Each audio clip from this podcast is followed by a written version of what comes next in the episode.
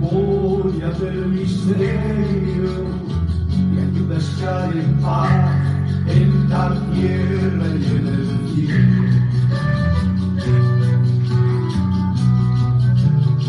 Me han dicho los abuelos que te han dado un instrumento, que tu cuerpo es tan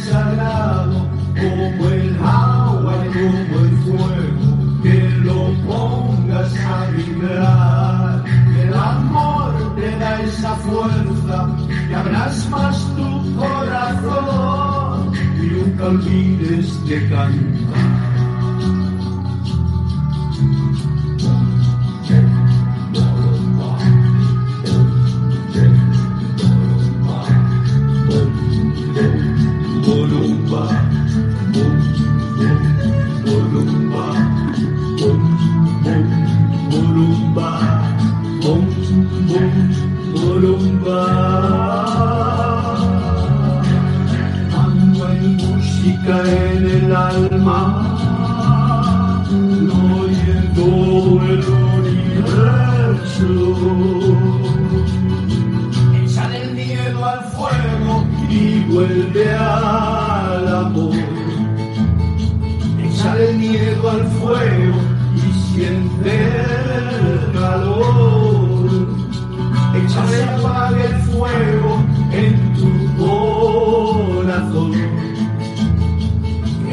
Apague el fuego en tu corazón. Echar el miedo al fuego y vuelve al amor. Echar el miedo al fuego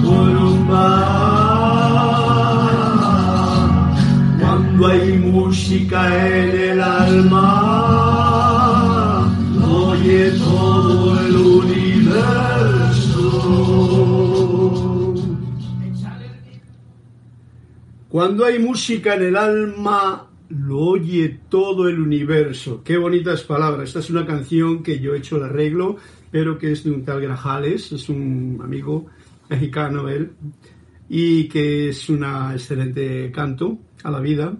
Así es que con eso introducimos la clase de hoy, saludándoos a todos ya con la certeza, como os he dicho siempre, de que estamos conectados sin ninguna duda, certeza pura, porque la electrónica pues funciona, a veces hay que probar y tal, pero ya una vez que uno ha probado suficiente, pues ya tengo lo que se llama la confianza, la certeza, es lo importante de tener en esta vida. Y por ello tengo además mis ayudantes aquí, como es el iPad, que me va a decir que María Mirella Pulido, que nos saluda ya desde México Tampico, con abrazos, bendiciones y con mucha alegría.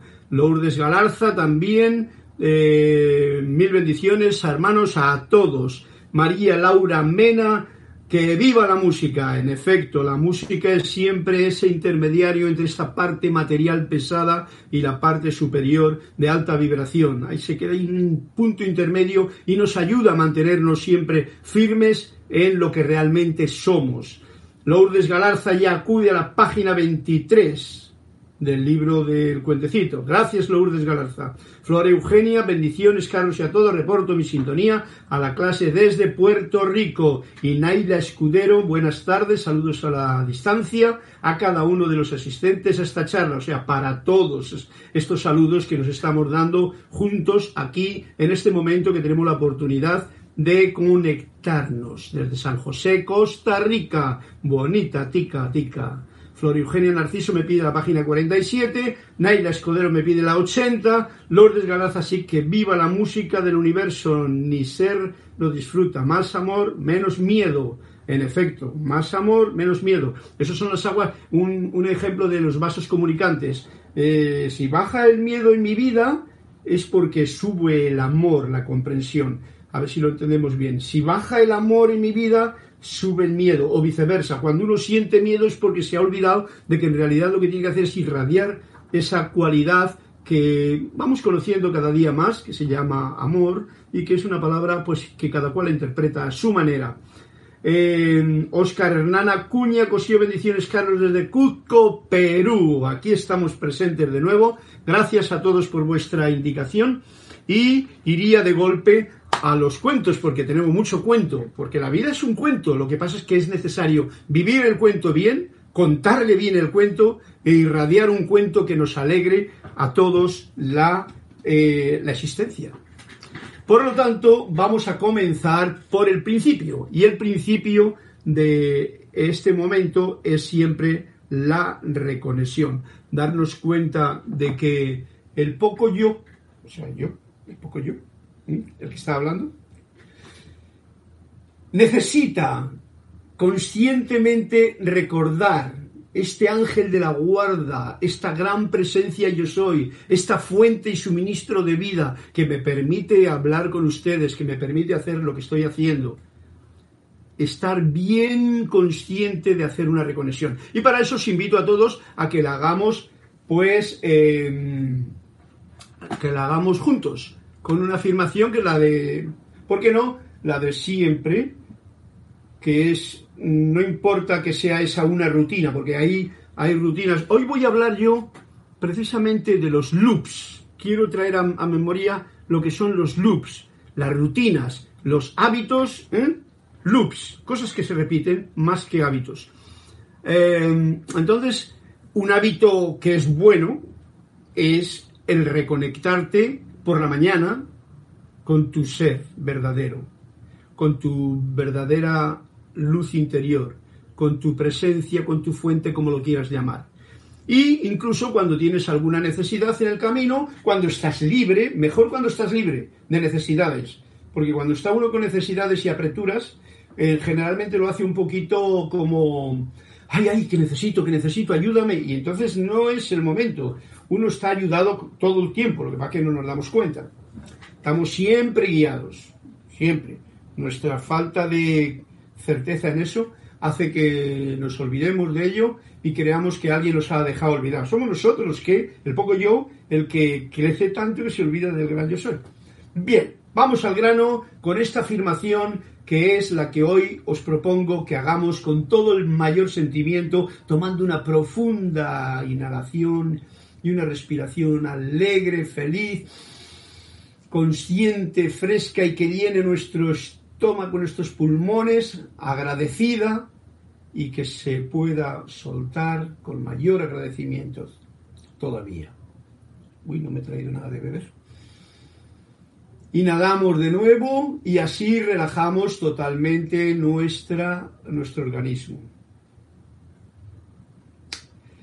Y una vez que uno se siente más relajado, que no hace falta demasiado, sencillamente tal y como está, no darle muchas vueltas al coco, digan conmigo la siguiente afirmación. Magna y todopoderosa presencia yo soy. Fuente de toda vida, anclada en mi corazón y en el corazón de todos ustedes y de toda la humanidad. Yo te reconozco como la única presencia, el único poder, la única fuente y suministro en todo el universo. Y ahora pongo mi atención en ti. Y te invoco a la acción. Asume el mando de mi atención, de mis cuerpos emocional, mental, etérico y físico que conscientemente te ofrezco. Derrama tu corriente de luz, tu energía, tu amor, sabiduría y poder en cada latido de mi corazón. Ahora encaro tu eterno amanecer y sol de mediodía y recibo tu magna presencia, esplendor y actividad. En esta actividad presente y en el resto de actividades de ahora en adelante. Gracias Padre Madre, porque así es. Una inhalación profunda y de nuevo volvemos abriendo, los ojos, aunque estuviese cerrados, a nuestra clase de hoy.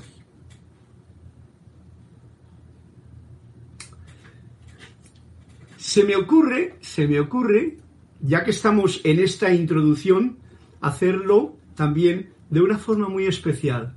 Mira, que estaba leyendo yo antes, porque eh, os he cantado la canción de que os dije de, ¿cómo se llama? De mi amigo Jorge Oijanarte. Entonces, él tiene una serie de poesías, pero es enorme, o sea, justamente una maravilla. Yo las estoy, digamos que estudiando. Todavía no se lo he dicho a él, pero lo estoy estudiando. Y entonces hoy quiero compartir una, porque claro, eh, cada cual se conecta con quien tiene que conectarse, ¿no? El nivel de conciencia atrae a los del mismo nivel. Y esto, pues es lo que yo siento que me ha ocurrido a mí. Y aunque no le he preguntado nada a él respecto a qué es lo que ha seguido, sus experiencias y tal, simplemente eh, estoy agradecido de contactar con un ser así. Pues mira que el otro día me encuentro en su grupo de, de poesías, de poemas que tiene, que son, es infinito, es un Bademecum para la nueva edad dorada de Saint Germain. Y tiene una poesía que se llama A la magna presencia yo soy. Así. Por lo tanto, pues bueno, ¿por qué no vamos a acudir a lo que aquí y ahora nos trae el presente. Entonces, el poema os le voy a, mm, os le voy a leer, a declamar yo. Y sintámoslo como una reconexión con esta magna presencia yo soy, como acabamos de hacer ahora mismo, con este gran yo soy que pulsa y que me da vida en mi corazón. Dice así, estando solo en tu cuarto, Sube tus manos al cielo y di con ferviente anhelo y con tono claro y alto. Magna presencia yo soy. Carga mi cuerpo y mi mente con tu radiancia envolvente aquí, en el sitio en que estoy. Que tu preciosa energía me sature de salud, de belleza y juventud, y de serena armonía. Transfiéreme lo divino de tu excelsa vibración y bríndame protección mientras voy por el camino. Y mientras dices así, siente, percibe, imagina una gran luz diamantina que desciende sobre ti. Siente su exquisito abrazo, su prístina ligereza, mientras roza tu cabeza y desciende por tus brazos. Tú colabora a su vez con su anclaje soberano, bajándola con tus manos por tu cuerpo hasta los pies. Y al cargar así tu mente, tu cuerpo entero y tu aura, tu plantilla se restaura y brillas sencillamente. Y cualquier imperfección se difumina y disuelve, mientras a tu ser lo envuelve tan potente vibración. Cargado de esa energía, te habrán de suceder cosas del todo maravillosas a lo largo de tu día. Las sincronías más bellas, esas que más necesitas, irán surgiendo benditas como un reguero de estrellas, porque de un modo real te sostendrán tiernamente unas manos omniscientes, las de tu ser inmortal. No puedo decir más que gracias Jorge por este poema, que es precisamente una forma de invocar a la presencia, pero poéticamente hablado y con todos los puntos bien acertados y con sencillez.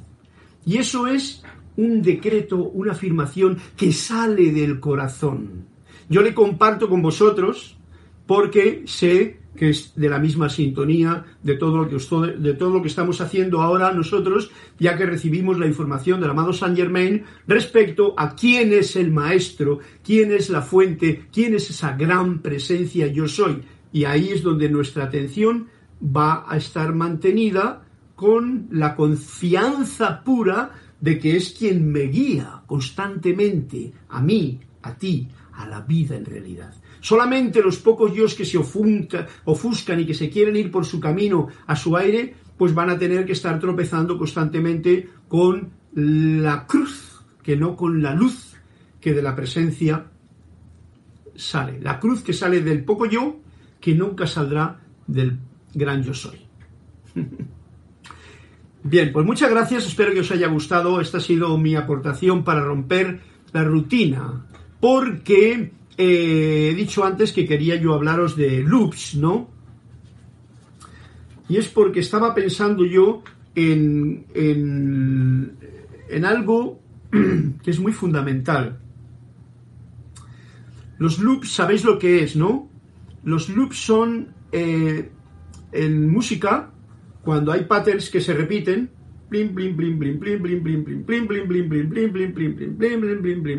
y se repite. Esos son loops. Repetir la misma cosa durante varios compases. Por ejemplo, repites un loop de batería, haces cuatro compases de batería y lo repites una, dos, tres, cinco veces. Eso, eso está muy bien para la música, pero para la vida puede traer ciertos conflictos si uno se queda atascado en un loop que se repite constantemente y que lo vuelve a hacer constantemente y se harta ya de ello. Cuando ya te estás hartando, porque un loop te sirve para aprender, por ejemplo. Un loop es cuando uno hace una escala de música, arpegios, pues entonces uno aprende gracias a que repite. Pero una vez que has aprendido, ya no necesitas repetir más. En la vida nosotros andamos con muchos loops, y entonces esto es lo que os traigo yo a colación, que he escrito alguna de las cosas que nos pueden dar esta conciencia para ver si nosotros estamos en algún momento, en algún loop, ¿eh? en la vida cotidiana, y cómo, mira por dónde sacarle fuera de mi, mi rutina. ¿Para qué? Para disfrutar de lo nuevo, de lo que realmente no es un estancamiento, que es lo que me traen los loops me traen estancamiento cuando ya el loop ya he dejado de aprender y me mantengo en una situación repitiéndola por comodidad, porque igual no quiero hacer otra, por miedo generalmente a lo nuevo o por no arriesgar un pelo en la, situación. Las respuestas para solucionar los loops no se encuentran en, en el mundo en que uno está. ¿Vale? Se encuentran solamente en el propio corazón. A esto me trae a mí en cuenta, por ejemplo, si Loops era, por ejemplo, lo que le ocurría a aquella película de, ¿cómo se llamaba? Mm, del Truman Show, ¿no? Truman Show es una película que, que estaba jugando con un actor que desde pequeño le educaron a que estuviese haciendo las cosas y que todo era una comedia porque estaba metido en una cápsula y todo. Cuando él era pequeño va y le pregunta a la profesora en uno de los momentos, oye, ¿tú qué, qué, qué quieres ser mayor? ¿De mayor qué quieres ser? Dice, pues yo quiero ser explorador. ¿No? Dice, bueno, ya has llegado tarde porque en el, mundo que vivimos ya todo está explorado. O sea, cómo le están, cómo nos cortan cosas cuando uno desea hacer algo hay algo de fuera, en este caso la maestra, que ya le corta. Por eso os digo que no es para mirar ahora mismo afuera, preguntar afuera qué es lo que debo de hacer para romper un loop que yo tenga en mi vida y que ya me haya cansado de él. Es para ver cómo, yendo a mi, mi fuente, a mi maestro interior, yo mismo puedo sacarle de mí. ¿Comprendido? Buscar las respuestas entonces aquí, en mi interior. ¿Cómo se rompe un loop? Pues por ejemplo, de una forma instantánea, siendo espontáneo en la vida, en las relaciones. Esto ocurre mucho en la música. En la música se puede uno enganchar a un acorde, a dos acordes y repetirlos y tal. A mí me ha pasado muchas veces y digo, ¿por qué estoy repitiendo este mismo acorde? Y tú dices, pues voy a dar otro o voy a dar otra nota. Ahí empieza el que rompes el loop. Cuando vas conduciendo, por ejemplo, uno conduce y va siempre por el mismo camino para ir al mismo sitio. Pues ¿cómo rompo ese loop? Oye, voy a ir por otro sitio. Así puedo ver la naturaleza, no me esté diferente, rompo ese, ese patrón y entonces tengo unas oportunidades de estar en lo nuevo, que es de lo que se trata, que cada día uno esté en lo nuevo, no repitiendo lo viejo.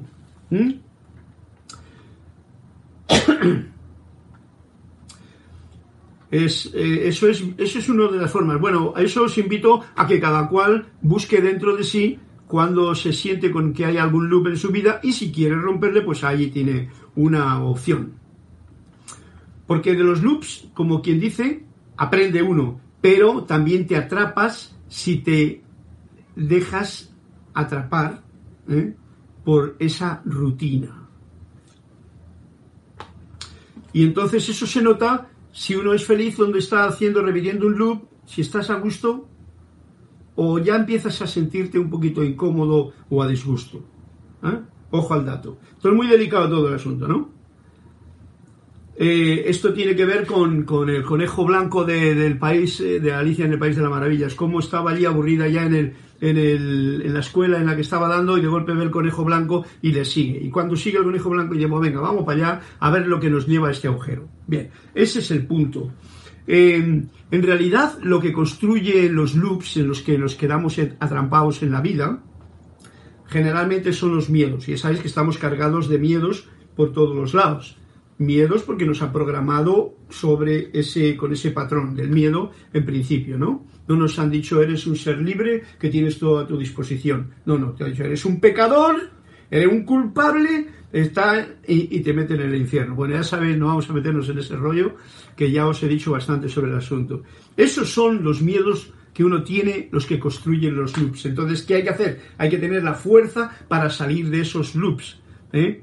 Eh, también hay una cosa que ocurre con los loops que son no solamente cosas externas, sino también los loops de forma de pensar, de formas mentales que yo tengo de yo soy así porque mi padre y mi madre también eran así, o yo hago esto así porque... Eh, esos son loops que tenemos ahí y que bueno, eso si quieres, eh, yo simplemente estoy dando, estoy tirando una melodía al aire para que el que quiera cantarla, pues que la cante, ¿no? Pero son eh, repetir los loops de la forma de pensar de mi familia, eso es una situación que pues me deja estancado y que no me deja ser yo mismo, no me deja ver el nuevo día y me deja atrancado en cosas que en realidad uno las hace porque ya las sabe hacer, porque las ha hecho la abuelita, la hizo la mamaita, la hizo el papaito, con todo respeto para todo aquello que me han servido al principio, pero que luego ahora, ¿por qué voy a hacer yo una comida justamente con los detalles que el libro de la abuelita tenía y tal. Pues hombre, también le puedo añadir algún ingrediente nuevo, ¿no? Por lo menos poner algo de creatividad, porque esto es lo que rompe los loops de verdad. El ser creativo. Ser creativo implica dar un paso a lo desconocido, a lo nuevo, a la investigación. Eso es lo que implica ser creativo, en, así en general, ¿no? Y en pocas palabras. En el bien y el mal, que es donde estamos aquí atrampados todos, en la dualidad, ¿eh? desde que nos sacaron mentalmente del paraíso y nos metieron en el infierno en que vivimos, ay, las sirenas de ¿no? Ese es el juego donde se programan los loops, en el bien y el mal. Esto está bien, esto está mal. Ah, pero me quedo en esto que yo ya lo conozco y está bien. ¿Eh? Los que viven atentos a esto, los que viven atrapados en estos conceptos y viven en sus loops, estos tratan también de atraparte en esos loops y en los que tú tengas, para que tú no seas tú mismo. Ojo al dato, estamos en una nueva edad dorada, ¿eh? en una nueva etapa de vida, que no quiere decir nuevo orden mundial ni historias de ese estilo, sino en la que uno vive, cada día es un nuevo día y hay que hacerle y vivirle así, y entonces hay que darse cuenta de que hay muchas cosas en el exterior, mucha gente que vive cómoda en sus loops. Eso no hay problema, esa es la película. Lo importante es que esos van a tratar de que tú también entres a formar parte de esos loops y te quedes atrapado en ello.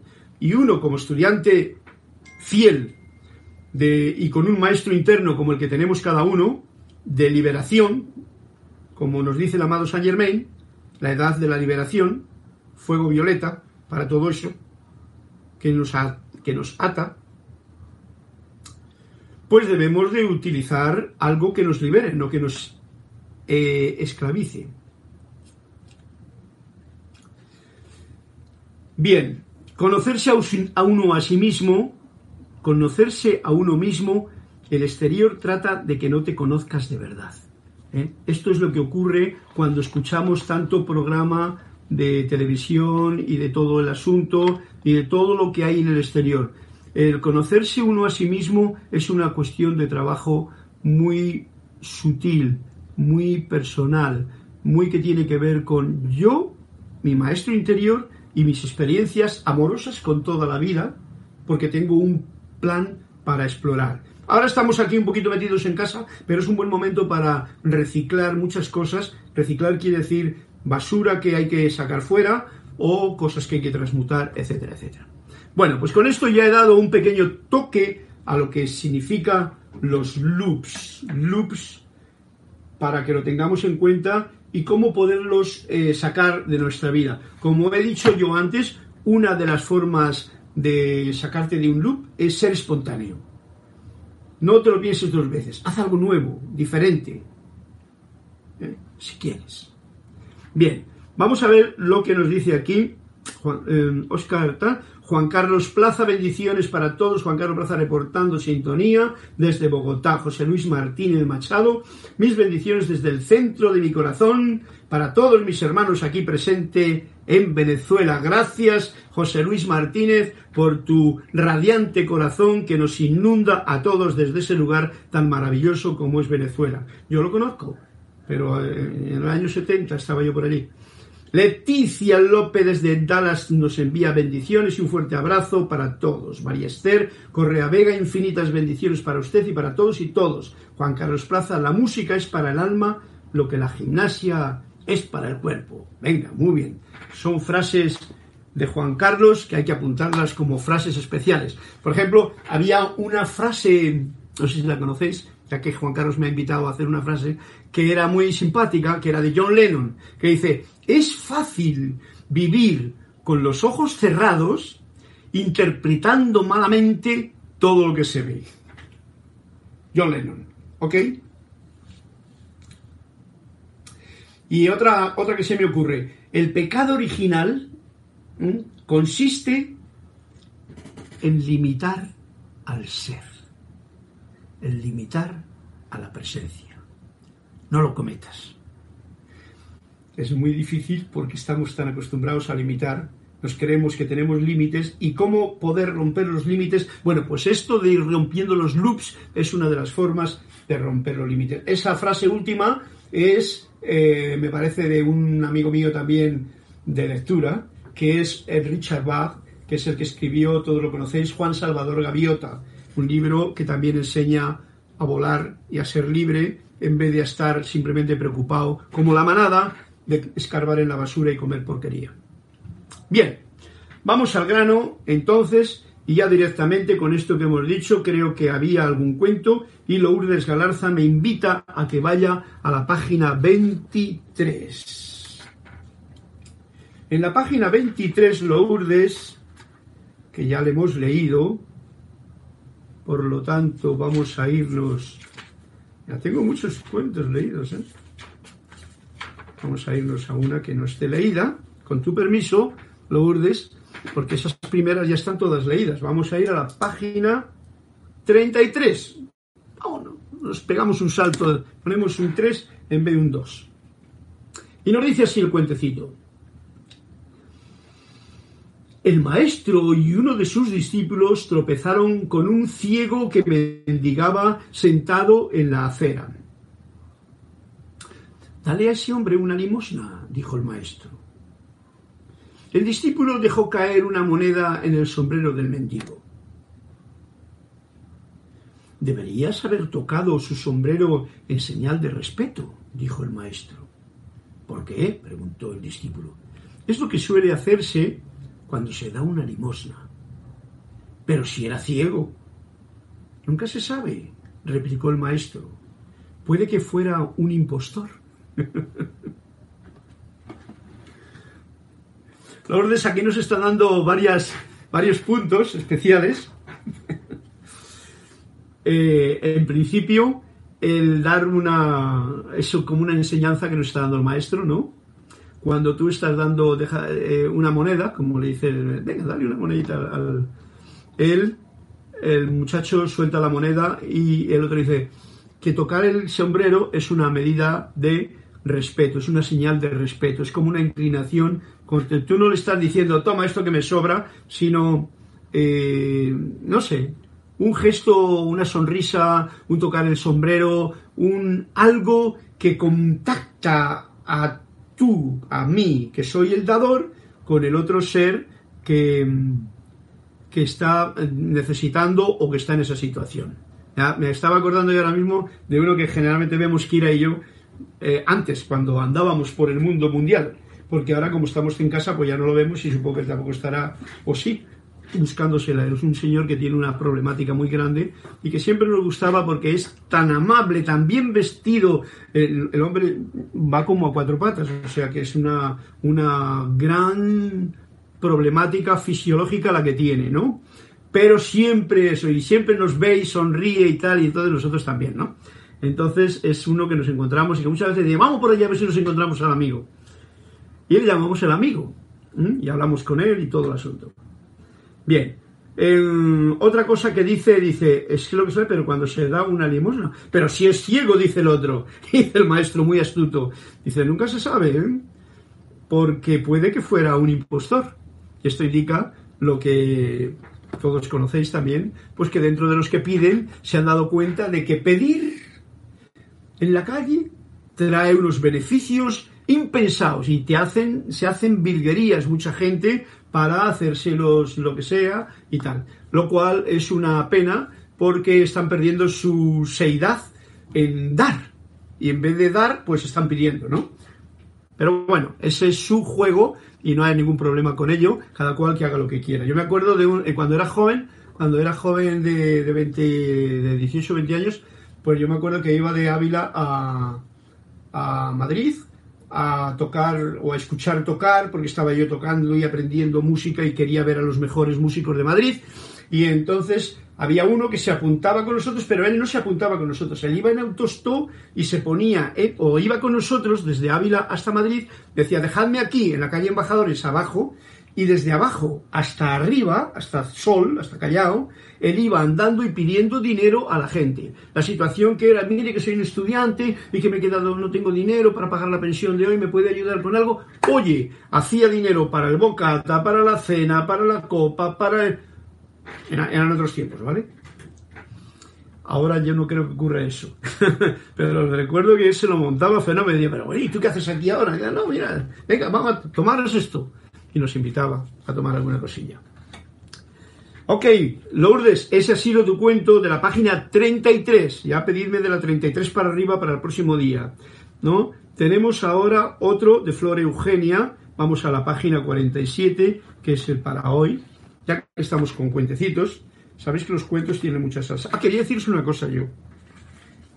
Si os da tiempo, eso lo haré para la próxima clase en especial. Eh, me gustaría que quizá la próxima clase, si es que tenemos próxima clase, penséis en algunas preguntas que queráis hacer para que sea no solamente el cuento y para romper la rutina, el loop de ser un monólogo, que vosotros hagáis alguna pregunta que pueda servir para uno mismo y para los demás y que yo, pues dentro de mis posibilidades o mis ocurrencias, pueda dar un toquecito eh, a la pregunta sobre lo que deseéis y que sea, pues, creativo.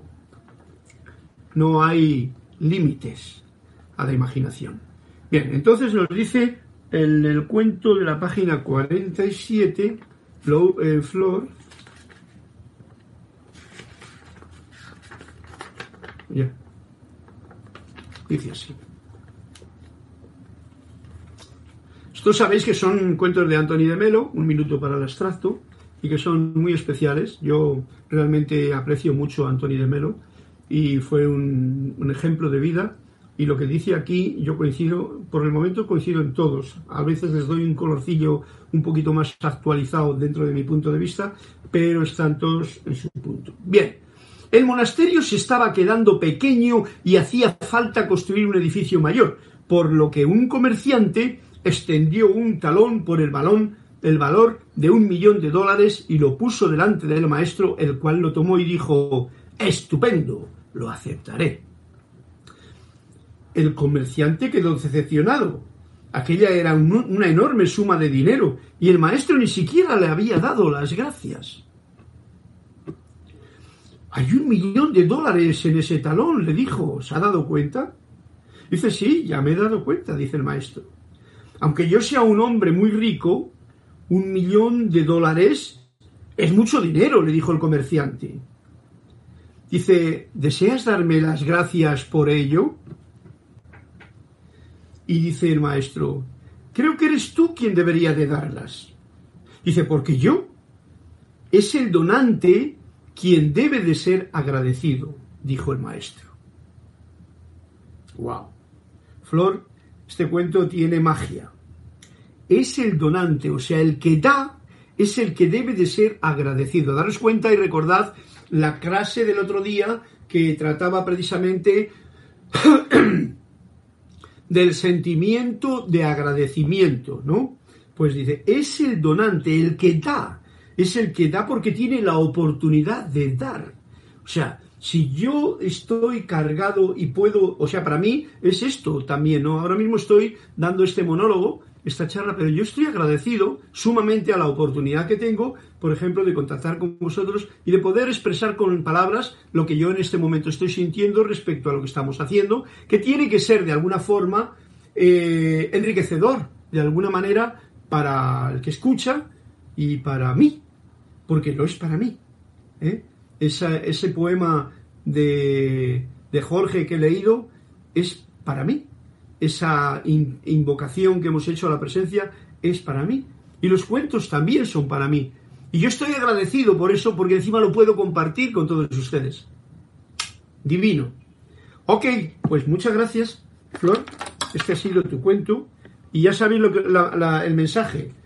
Porque en ese agradecimiento hay uno, el, lo que os dije el otro día en la clase, de que hay muchas veces que dicen la gente gracias, pero por rutina, ¿no? Por loop el loop de me dan algo y yo, gracias, gracias, y bueno, y te vas para el otro lado y ni lo has sentido ni nada, por una forma previa de educación y formalidad, pero no por un sentimiento de que estás dando las gracias por porque tienes, por ejemplo, un ser de luz delante de ti. ¡Wow! ¿Ah? Ok, pues ya sabes, es el donante quien debe ser agradecido, dijo el maestro. No me pidas a mí ahora que te dé las gracias. Esto le, puedo, le pudo confundir totalmente al muchacho. Pero ¿para qué donas? Simplemente para que te pongan, como mucha gente cuando da dinero y lo quiere que lo pongan ahí en, los periódicos y en la, noticia. Eso, eso trae además una doble intención. Ok, pero no me voy a meter en ella porque ese es un problema del que lo hace de esa forma. Mm, veamos a ver si hay algo más aquí. Graciela Martínez, Ángel, Ángel Rangel, Ángela Rangel, dice buenas noches Carlos y para todos. El libro de Manuel, ¿cuál es su origen? Porque tiene mucha información interesante. Bueno, ahora te respondo ya a esto, vamos a ver. Diana Liz, buenas noches, Carlos desde Bogotá, un saludo fraternal y miles, miles de bendiciones divinas. José Luis Martínez Machado, le doy gracias a la presencia yo soy por hacerme llegar a este grupo tan maravilloso, radiante. Espero alcanzar esa luz que emite cada uno de ustedes para colocarlo en servicio de la humanidad. Bien, José Luis, ojo al dato. Gracias porque ya sabes tú que aquí somos varios instructores y todos están emitiendo pero ahora yo te digo una cosa, lo que tú has dicho, para que estés atento. Espero alcanzar esa luz. Yo te digo, esa luz está en ti. Recuérdalo siempre. No esperes por la luz que alguien te vaya a dar. Ni yo, ni ninguno del grupo. La luz está en ti. Solamente hace falta que tú la reconozcas en la sencillez y la emitas y la expreses con tu alegría, con tu sonrisa, con tu bien hacer en lo poco y con tu caminar alegre, por ejemplo. ¿Ok? Pero de todas maneras, tu buena intención está ahí y gracias a la presencia porque nos contacta, nos comunica y es una forma como, eh, digamos, de, de al sentir el, ¿cómo se llama? El, la vibración de alguien que vibra en la misma onda de luz, pues uno se contagia más. Y ahí te doy toda la razón, José Luis, para que eso sea una forma de que tú te llenes con esa luz que tú eres, recuérdalo, y que está en ti. Porque nos podemos confundir y pensar que la luz la tiene otro. El ir con la luz de otro es siempre una cosa que se ha hecho en la época cristiana. En la nueva era no, tú vas con tu propia luz. Tú llevas tu propia agua. Porque tú eres la luz. ¿Me comprende lo que quiero decir? Bueno, a todo esto, preguntas, respuestas. En la próxima clase os invito a que hagáis esas preguntas y esas respuestas. Ahora mismo me viene, eh, ¿cómo se llama? Mm, Ángela Rangel con el libro de Manuel. Bueno, pues este libro de Manuel es el primero que tradujo Jorge Carrizo antes de traducir los otros libros. Es un libro muy especial, muy maravilloso. ¿eh? Y eh, el comienzo, y lo voy a leer porque ahora ya vamos a pasar al libro de Manuel precisamente, ¿eh? ¿lo veis? Dice, los regalos que deseo darle son mi amor más profundo, la seguridad de la verdad, la sabiduría del universo y la realidad de Dios. Este ha sido un libro, digamos que canalizado por una señora. Jorge le escribió a esta señora, preguntándole algo muy concreto y le respondió de una manera maravillosa. En alguna clase yo ya lo he leído. Se llama Pat Rodegast. Pat Rodegast, una señora, yo no sé si haya desencarnado o qué, pero muy maja ella y tenía ese momentum de elevación de conciencia súper especial y ella descargó este libro que tiene dos volúmenes. Tengo el volumen 1, que cuando se acabe, pues seguiré con el volumen 2 que yo le he traducido precisamente porque me encanta. Así es que Mirad lo que dice en el prólogo, Emanuel. O sea, Pat Rodegas es la, la que lo ha canalizado. Con estas cuatro cosas nada los detendrá. Amor más profundo, verdad, sabiduría del universo y la realidad de Dios. Estas son las cuatro cosas. Nadie los detendrá. Seguirán su corazón rápidamente hasta su destino, el cual es su hogar. El destino de todos es nuestro hogar, es volver a casa, y eso es la forma cuando uno elige, como diría un amigo mío mexicano también, elige en tu vida siempre un camino con corazón. Esa es la forma de elegir un buen camino. Nunca tendrás problema. Un camino con corazón siempre te va a guiar en la dirección del destino que es el hogar. Sé que hay confusión y duda y lo que aparenta ser el caos, como este momento que vivimos, ¿Pueden ustedes ver que debajo de esas sombras superficiales se encuentra la luz eterna? Pregunta. Darnos cuenta que dentro de todo este caos que estamos viviendo ahora, si nosotros nos, hacemos uno con la luz que late y pulsa en nuestro corazón, nosotros tenemos la victoria ya conseguida. Digo nosotros, cualquier ser humano que haga esto, no somos nosotros porque tenemos libros o porque escucháis estas clases. Ser humano que se hace uno con su propia luz, como te he dicho yo antes, José Luis Martínez, ¿no? La luz está en ti. La luz está en cada corazón, vibrando, esperando que soltemos el cemento que la cubre, el ceremín que eso, o dejando que el, el poco yo deje que brille esa luz a través de él también. Bien, este plano terrenal no es ni el principio ni el fin de la existencia suya, mía. Simplemente es un paso, es un salón de clase. Amigos míos, permítanme inocularlos, inocular significa ¿eh? inocular, meter bien, con el, con el que sepan cuán sólidamente están plantados en la eternidad. O sea, nos está tratando de cementar para que sepamos de una vez lo sólidamente que estamos plantados, ¿eh?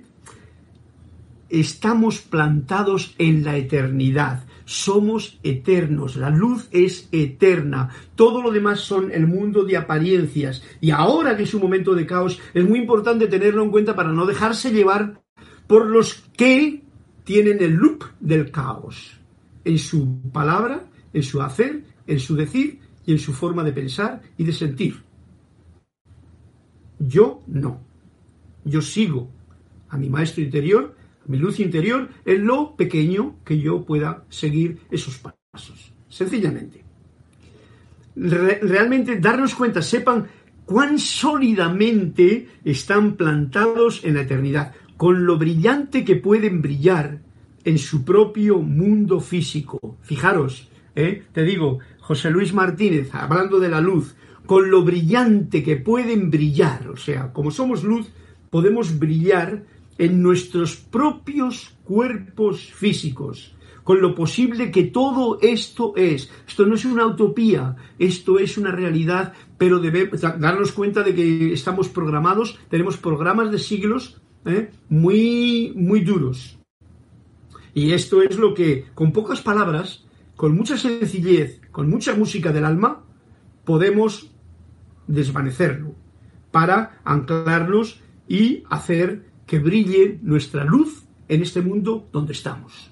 Sin prisas, sin pausas, con mucha paciencia que hay que tener, con uno mismo sobre todo, y con los demás también. Eh, con lo posible que todo es, con la belleza con que el plan ha sido diseñado. Es que no cuando uno escucha tantos medios de comunicación falsos, que son ahora mismo, digamos que todos prácticamente están metidos dentro de la falsedad, todos generalmente, que se salva, pues se salva o dice una verdad a medias o no la puede decir entera, o da igual.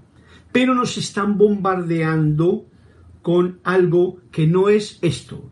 No nos bombardea nadie con la belleza con que el plan de vida y divino ha sido diseñado. La belleza que tiene una flor, una plantita, un algo que hagamos nosotros, un libro incluso, un, un atardecer, una puesta de sol, una nacida de sol, un agua fresca que ahora le estoy echando de menos, no he traído ni mis berros ni nada hoy, me olvidé, con la belleza con que el plan ha sido diseñado. Tengámoslo en cuenta porque esto nos va a dar la ayuda necesaria para que cada día nosotros creamos, de crear, no de creer, sino de crear esa parte que yo puedo iluminar en mi vida de belleza y de luz, para que este brillo, este mundo brille con mi luz y con la de todos los que me rodean.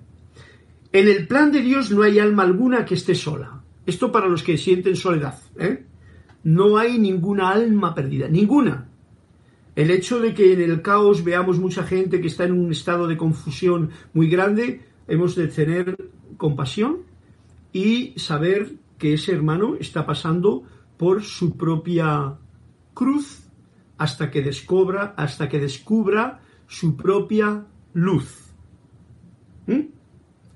Bien, pues ya te he dicho, estas son palabras de Manuel, que nos lo dice aquí en el prólogo, pero que es una, una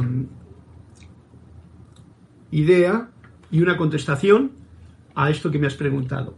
Pat Rodegast es la que ha traído a la forma estas palabras. Son maravillosas y yo lo estoy dando la importancia que tienen y por ello vamos a ir ahora para terminar la clase al capítulo que nos corresponde. A ver si luego nos da tiempo, que me parece que alguien me pidió un cuento más. Estamos en el capítulo de las relaciones, página 137 del libro de Manuel. Hablando de las relaciones, está hablando de la familia. La familia es un invernadero para el crecimiento espiritual. la familia, el núcleo familiar donde uno se ve entornado por la necesidad de nuestra mm, forma de vida. Tenemos que nacemos en una familia y entonces eso es el núcleo principal, el pequeñito, porque en realidad en esta conciencia actual debemos de empezar a ampliar nuestra conciencia de familia a todo el mundo. Eso es lo que el, maestro Saint Germain quería, ya, hace muchos años. O sea, eh, que consideremos a la familia humana, sin color, sin raza, sin religión, sin puntos de vista diferentes, sino como algo, como esta selva enorme que está compuesta de todos y todo pertenece a la misma familia. Pero bueno, hay una familia que es el núcleo familiar, que es donde nosotros nacemos, donde mi papá, mi mamá, mi abuelita, mi abuelito, mis hermanos, mi gente de al lado, eh, tíos, sobrinos y tal, me dan unas informaciones y yo vivo. Y nos dice así Manuel, es imposible evitar la realización y crecimiento en la situación de familia. O sea, nos está dando un punto muy especial. Ojo al dato. Dentro de la familia es una de las posibilidades que mayor tenemos de, de crecimiento en la situación de la familia. Eh, esto me trae a mí el recuerdo de que mm, quiere decir que ahí se van a encontrar uno con muchas cosas, ¿no? Para crecer. Vamos a seguir a ver lo que me dice Manuel, porque a mí me vienen muchas ideas que no son de acaso. Es por esto que la institución de la familia, o sea, una familia instituida, padre, madre, hijos, hermanos, y tal, tíos y tal, fue incorporada a los diseños terrenales. O sea, que dentro del plan terrenal, este diseño, en lo pequeño, se, ¿cómo se llama? Se instituyó ese plan, clan familiar con el fin de que sea un crecimiento para el alma. Y sigo diciendo porque es muy importante lo que nos viene a decir. La entrada de hijos en una familia es catalítica. ¿Sabéis lo que significa catalítica? Catalítica significa catalítica de catalizador. Catalítica eh, significa algo que acelera. Acelera la, situación de crecimiento en este caso concreto, ¿no? O sea, porque te, pega una marcha el tener un hijo, dos hijos, tres hijos, que te tienes que poner como madre, como padre las pilas para poder llevar a cabo la situación que cada vez encima de lo conflictiva que lo pone el, mundo externo, pues dentro de la familia, depende de las necesidades y tal, se supone una familia que no es hijo de Bill Gates, por decir algún personaje que debe nadar en dinero y nada más, Bien, em, la entrada de hijos en una familia es catalítica, o sea que nos hace crecer, ya que vienen imbuidos con muchos atributos desconocidos que existen dentro de los padres. Fijad qué dato nos da. Los hijos vienen imbuidos, o sea que traen dentro de sí muchos atributos, o sea, cualidades que están desconocidas por, eh, eh, y que existen dentro de los padres. Yo me he dado cuenta, y aún me sigo dando cuenta, por lo menos de la hija con la que, he convivido, que he sido padre y madre, de cómo eso es, eh, me hizo incluso respetarla mucho, no programarla o programarla lo menos posible. Aunque siempre se programa porque uno programa a los niños, aunque no diga nada con palabras, con el ejemplo, con la forma de hacer, con la forma que tú eres y tal. Ellos te ven los defectos fácilmente. Y por eso es muy importante el verlos de esa forma porque tienen muchos atributos que desconozco y que están en mí, pero que yo no los veo, pero los veo en mi hijo. Ojo al dato. El que tenga hijos, que recapacite para que sepa que ahí tenemos una pantalla muy propia para ver cosas que son el espejo más eh, justo que tenemos delante de la cara para ver los, las situaciones que yo tengo que solucionar en mí y que son desconocidos, que existen dentro de los padres. Esto es en general el habla. Esto es cosa sabida por el alma y es parte del regalo que trae. O sea que el regalo que trae un hijo es ese también, porque el alma lo sabe que hay ahí una situación. El que generalmente no lo sabe es el poco yo de los padres, que se pone a educar al hijo y que le trata como si fuese un qué malo que es, mira cómo es, o que quiere que haga lo que tú quieras, y no aprendes de esa situación. En esta nueva etapa tendremos la oportunidad de aprender de nuestros hijos, y será una maravilla si así lo hacemos. No de programarles cristianamente con lo que yo tengo en mi poco yo, sino de vivir las experiencias que cada día me trae abriendo esa conciencia del alma. Esto es cosa sabida por el alma eh, y es parte del regalo que trae. Dice, una oportunidad para que los padres vean en un nivel más visible, eh, porque ahí se ve más claramente, lo que llevan dentro de sí mismos. Lo ves más claramente en tus hijos, cosa que no ves por ejemplo, cuando tú estás solo. Cuando tú estás solo, tú te haces tu imagen de ti mismo, te permites tus eh, errores y tus cosas como si fuesen logros y éxitos, y qué bien que me lo monto yo solito, ¿no? No me falta de nada y no me molesta a nadie. Pero cuando te toca lo que te toca, porque te ha tocado y tú lo has querido, pues démonos cuenta de la riqueza que trae esa situación. Los hijos traen una riqueza. Nosotros hemos podido ser una riqueza para los padres. Y en alguna forma, durante toda la vida, lo vamos a ser. Si sabemos, por ejemplo, una de las cosas es, digamos que, perdonar o no tener ninguna clase de rencor ni odio a lo que mis padres me pudieron haber hecho o a lo que no me pudieron haber hecho, sino dejarles en la libertad porque ellos actuaron con lo que ellos tenían en aquel momento en su conciencia. Yo por ejemplo, yo que me escapé de casa, no me escapé, sino que me fui con permiso, pero me fui a los 10 años porque aquello como que ya me daba demasiado, ya tenía demasiado información que no era, pues me dijo, no, no, esto hay que descubrir más cosas. Y hasta el final, yo recuerdo que he tenido que decirle una serie de cosas a mi madre, al final que tenía una conciencia de mí, que todavía, ¡ay! Pero es que con lo majo que eras y tal y tal. Es que no, y yo digo, mami, tú nunca has tenido una idea de quién soy yo, no me conoces para nada y deberías de dejar ya esas cosas que crees que yo soy para que sepas y me puedas ver tal y como soy. ¿Qué soy? Pues como soy. Y se lo mostré como era en aquel sitio. Esa, esa conversación que yo tuve con ella, la cayó un, un vendaje de... Eso hay que decirlo con todo cariño.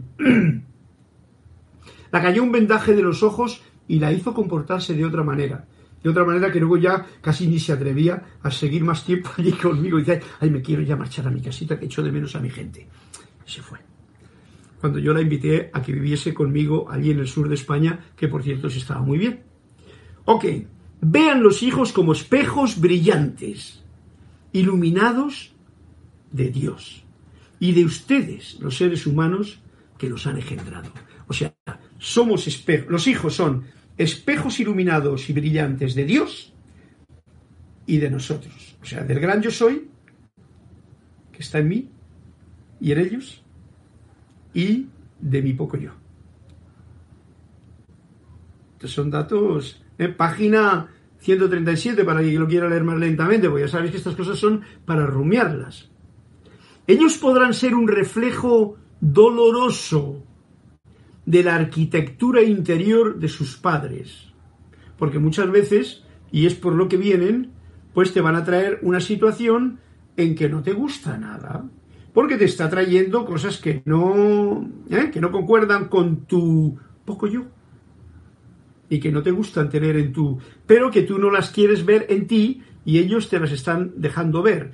Y ahí hay una gran lucha con lo que cual, bueno, cada cual tendrá que haber recorrido su camino y sus experiencias y simplemente esto es un dato que nos trae aquí Manuel para que sepamos aceptar esa situación como algo tan especial. Los hijos son un espejo de la divinidad y de, del padre, y de los padres.